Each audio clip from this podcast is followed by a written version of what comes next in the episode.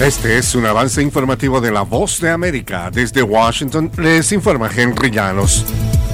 Estados Unidos delineó sus prioridades ante la Organización de Estados Americanos, donde su nuevo embajador abogó por el diálogo con algunos países de la región. Nos informa Jorge Agobián. Good morning, buenos días. A favor del diálogo y en busca del respeto a la democracia y los derechos humanos, desde Perú hasta Nicaragua. Así lo expresó este jueves Frank Mora, el nuevo embajador de Estados Unidos ante la Organización de Estados Americanos. El gobierno de Ortega se ha negado a entablar conversaciones con Washington, a quien acusa de intervencionismo. En 2021, Nicaragua Nicaragua decidió dejar vacante su silla en el organismo, al igual que lo hizo en 2019 el gobierno de Nicolás Maduro en Venezuela. Y Estados Unidos se muestra en contra de su eventual regreso. Jorge Agobián, Washington. Una red internacional de programas de secuestro digital, conocido como ransomware, que extorsionó hospitales y otras organizaciones en todo el mundo por valor de más de 100 millones de dólares, fue derribada luego de una infiltración de meses por parte del FBI. El grupo de ransomware Hive, que se sabe opera desde de junio de 2021 apuntó a más de 1.500 víctimas, incluidos hospitales, distritos escolares y firmas financieras en más de 80 países, según funcionarios del Departamento de Justicia y el FBI.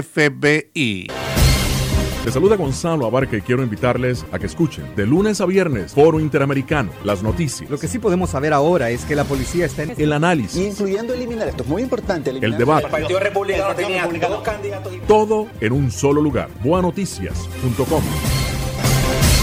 En medio del proceso de elecciones en Guatemala, expertos consideran que la ley electoral requiere una profunda reforma. Nos informa Eugenia Sagastume. El proceso electoral avanza en Guatemala y la Corte de Constitucionalidad aún analiza dos acciones que fueron presentadas para la reforma de la ley electoral y de partidos políticos. Los analistas consideran que ya no se pueden hacer cambios después de la convocatoria a elecciones que se realizó el 20 de enero. La propia ley establece que luego de un evento electoral, el Tribunal Supremo debe analizar los retos que tuvo la elección y presentar propuestas de reformas a la ley. Su aprobación dependerá de la voluntad política de los congresistas. Eugenia Sagastume, Voz de América, Guatemala. Rusia lanzó el jueves más misiles y drones explosivos contra casi una docena de provincias de Ucrania, matando a por lo menos 11 personas. Los ataques siguen el reciente patrón de Rusia de impactar centrales eléctricas y otra infraestructura importante cada dos semanas. Sin embargo, el ataque más reciente se produjo luego de Alemania y Estados Unidos anunciarán que enviarán tanques de alta tecnología a Ucrania. El portavoz del Servicio de Emergencias de Ucrania, Alexander Korunsky, dijo que además de los muertos, por lo menos 11 personas resultaron heridas.